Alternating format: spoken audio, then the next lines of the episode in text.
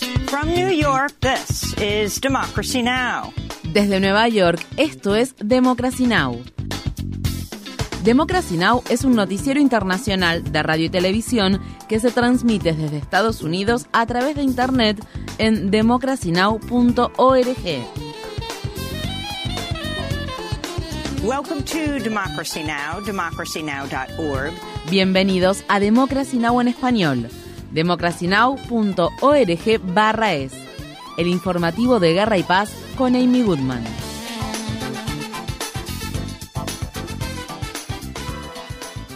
En la franja de Gaza, tanques israelíes se adentran cada vez más en la ciudad sureña de Han Yunis, al tiempo que Israel continúa su mortífero ataque terrestre y el número de palestinos muertos es cada vez mayor. Los pocos hospitales del enclave palestino que actualmente están funcionando siguen completamente desbordados debido a la afluencia de personas heridas, muchas de las cuales son niños y niñas. La Organización Mundial de la Salud calificó el ataque de Israel contra Gaza como la hora más oscura de la humanidad al menos 16.200 palestinos han muerto en la franja desde el 7 de octubre. El principal coordinador de ayuda humanitaria de la ONU dijo que el ataque de Israel contra el sur del enclave palestino ha sido tan devastador como en el norte y que las condiciones apocalípticas que allí existen impiden la entrega de ayuda humanitaria. Por otro lado, alrededor del 85% de la población de Gaza se ha visto obligada a abandonar sus hogares.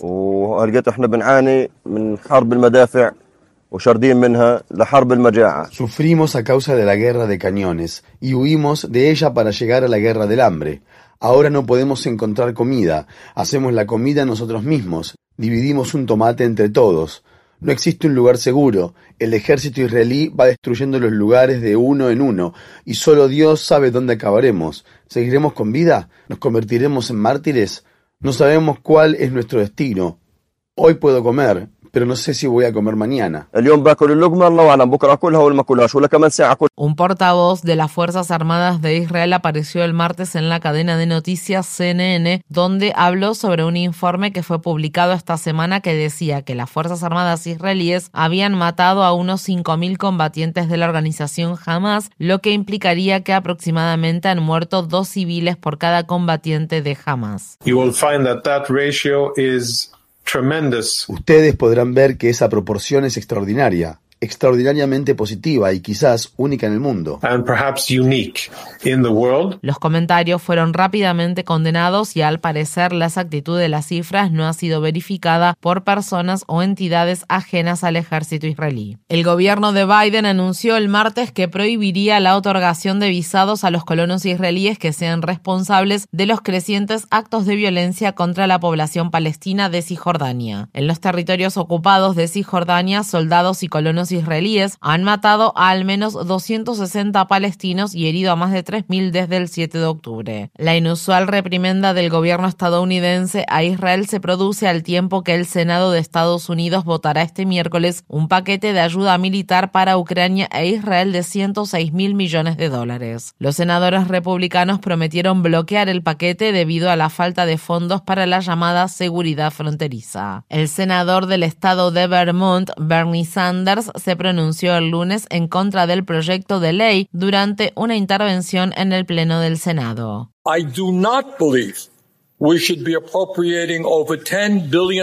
No creo que debamos asignar 10 mil millones de dólares para que el gobierno de la extrema derecha de Netanyahu continúe con su actual enfoque militar. Lo que está haciendo el gobierno de Netanyahu es inmoral, viola el derecho internacional. Estados Unidos no debería ser cómplice de sus acciones.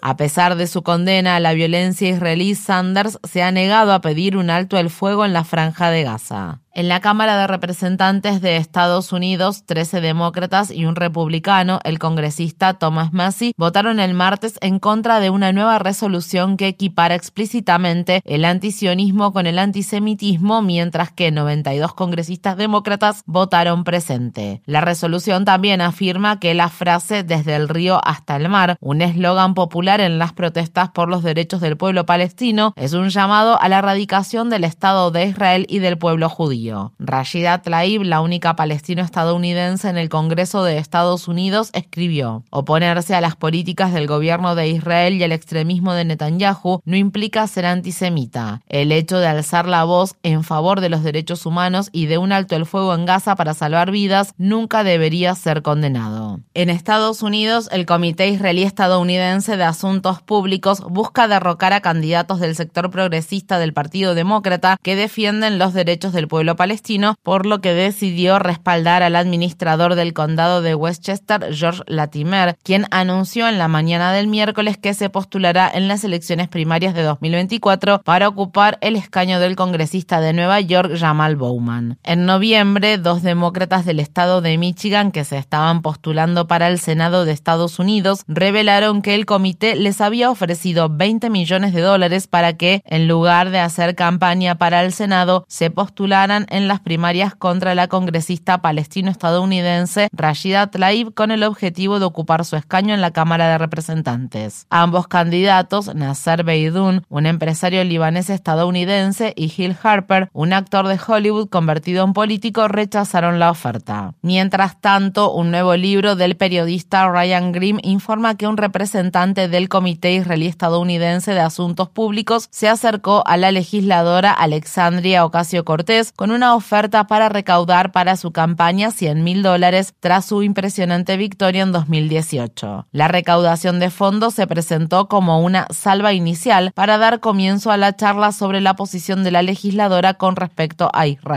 La ONU escuchó el lunes relatos de agresiones sexuales que varias personas sufrieron durante el ataque que la organización Hamas llevó a cabo el 7 de octubre en Israel. Los oradores criticaron a la ONU y a otras organizaciones por no haber investigado y condenado rápidamente los delitos sexuales. La ex ejecutiva de Facebook, Sheryl Sandberg, que ayudó a organizar el evento, fue una de las oradoras principales. Asimismo, Hillary Clinton envió un mensaje grabado en video. Por su parte, el presidente Biden condenó el martes a Hamas por los presuntos ataques, los cuales han sido negados por el grupo combatiente. La organización sin fines de lucro Physicians for Human Rights Israel publicó en noviembre un informe en el que detalla los relatos de supervivientes de agresiones sexuales generalizadas que, según el informe, se cometieron el 7 de octubre. Estas fueron las palabras expresadas por la directora de la Asociación de Centros de Crisis por Violación de Israel,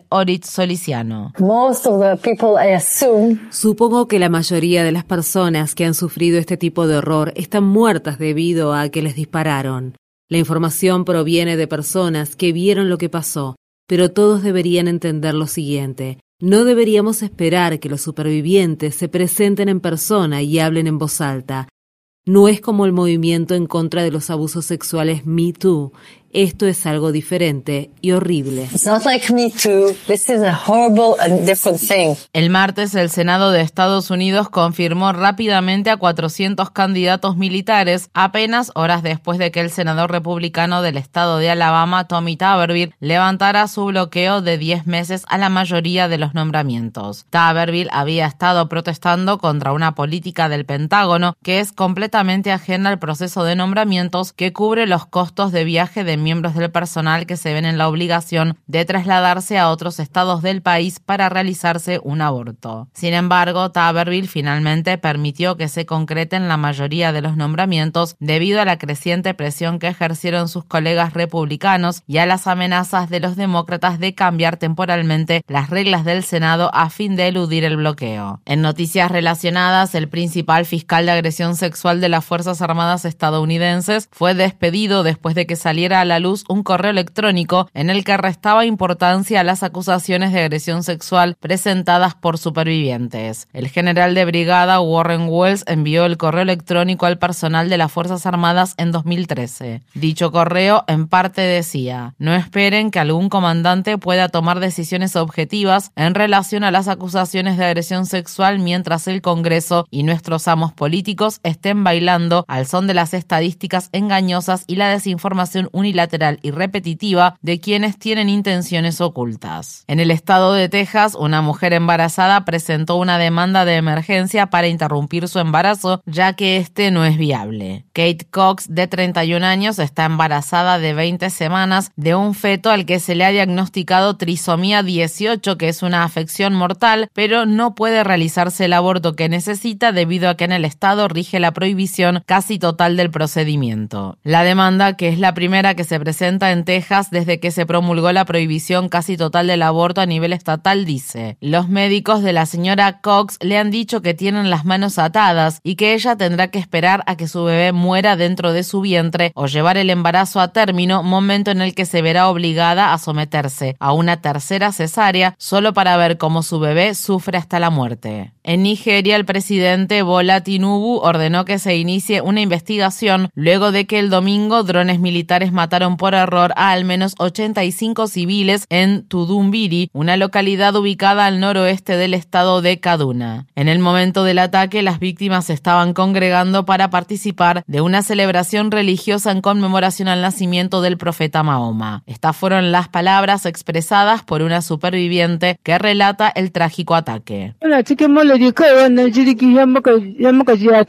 Estábamos celebrando el Maulid cuando llegó el avión y lanzó la bomba. Algunos murieron, otros resultaron heridos y todos entramos corriendo a la casa. Cuando los hombres del pueblo se enteraron de lo sucedido, salieron para corroborarlo. Fue entonces cuando dejaron caer la segunda bomba y más personas murieron.